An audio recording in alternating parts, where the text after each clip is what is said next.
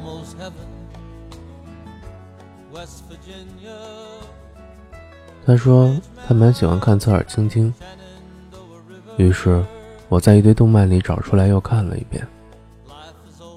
我大概可以猜出他为什么喜欢这部动漫，也许是让他想起了高中时候的初恋经历，只是结局不同而已。于是就听到了这首歌。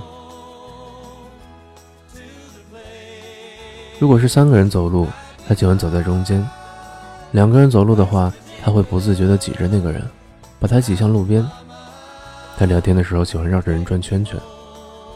他喜欢白色、蓝色和粉红色，偶尔也尝试其他颜色。他吃饭的时候喜欢挑别人碗里的辣椒，所以我从来不吃青椒肉丝。他有时候很白痴，为了帮一个很久很久很久以前的同学，把自己的生活费借给人家，又不好意思要，结果很理直气壮地蹭了我三个月的饭。有一次他的脚扭伤了，我帮他去教室送饭。回去的时候，死撑着不让我背，蹦蹦跳跳的走了一路。有一天晚自习约好了教室，等了好久都没有来，手机关机，后来却发现他在隔壁的教室坐着。他喜欢看柯南，经常抱怨柯南不肯长大，并且经常鄙视我的海贼王很幼稚。他总是喜欢和我聊，他今天上街看到了什么颜色的衣服，好贵。网上买到一个很便宜的东西，食堂的哪家饭辣椒多一点，和谁谁谁十几块钱吃了顿火锅，而且不准我流露出漫不经心的表情。他有时候分不清平舌音和翘舌音，我经常打断他，帮他纠正。后来他也学会了打断我说话。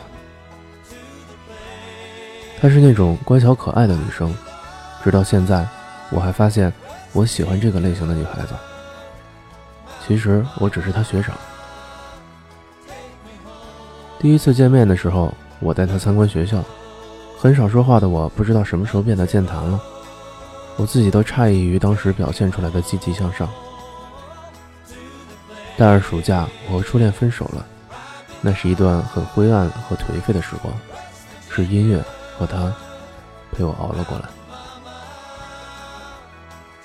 我想，也许就在那个时候，心里有了异样的感觉。我所有的原则在他那里都不存在，我所有的不情愿，都早在他的撒娇面前。他总是喜欢在口头上欺负我，要命的是，我反而很享受他这样的任性和无理取闹，以至于很长一段时间，我很怀疑自己的内心深处有病态的受虐成分。我很喜欢偷笑着看他在我面前发脾气的表情。每次无奈的他，只有骂我白痴、你没救了之类的话，以泄私愤。我很无语，他生存了那么多年，却依然不会骑自行车，以至于我想和他一起骑车郊游的计划不得不落空了。我有想过教他，可是后来想到韩剧里面经常出现男主教女主骑单车的虚假画面。果断放弃了。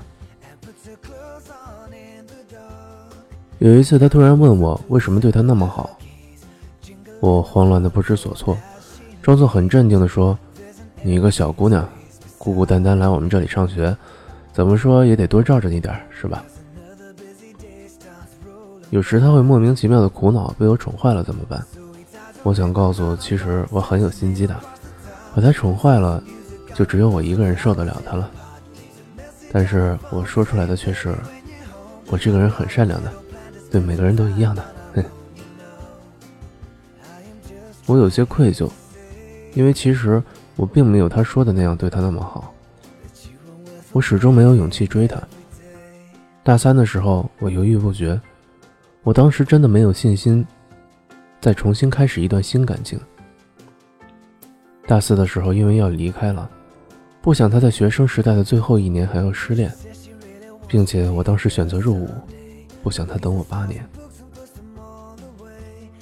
毕业那天，我从外面参加入伍考核回来，坐了一天一夜火车，又焦头烂额的忙了一上午离校手续。等见到他的时候，一点力气都没了。我想，我当时的形象一定糟糕透顶，黑眼圈、胡渣子，有气无力。这是我们最后一次见面，我把能用的东西都留下给他，然后就一个人毕业了。可是，我舍不得他。在火车上，他发短信过来，说其他室友都认为我们能在一起。我假装自己一点都不在乎，说。咱俩都认识这么多年了，要追早追了。他沉默很久，说：“其实曾经也有喜欢过我。”我说：“嗯。”阳光一瞬间倾泻进来，窗外是一片耀眼的明亮。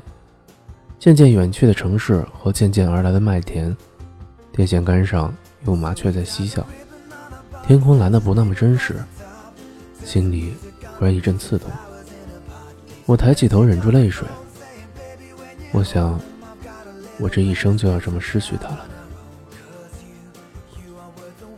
或许得不到的才会难以忘记，但是心里总是会有些不甘。